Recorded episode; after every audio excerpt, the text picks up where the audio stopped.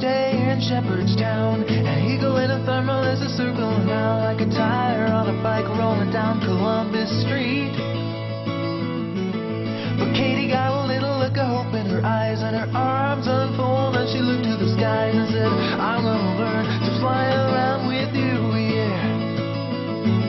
She jumped up high and she fell to the ground and skinned her little knee and made a horrible sound.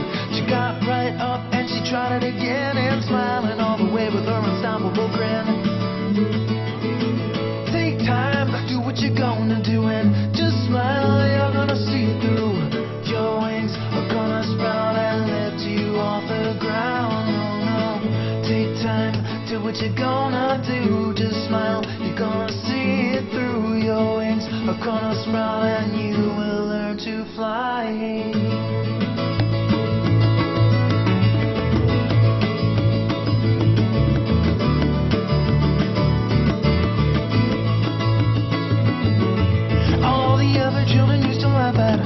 to your hands in the garden when you come back to earth.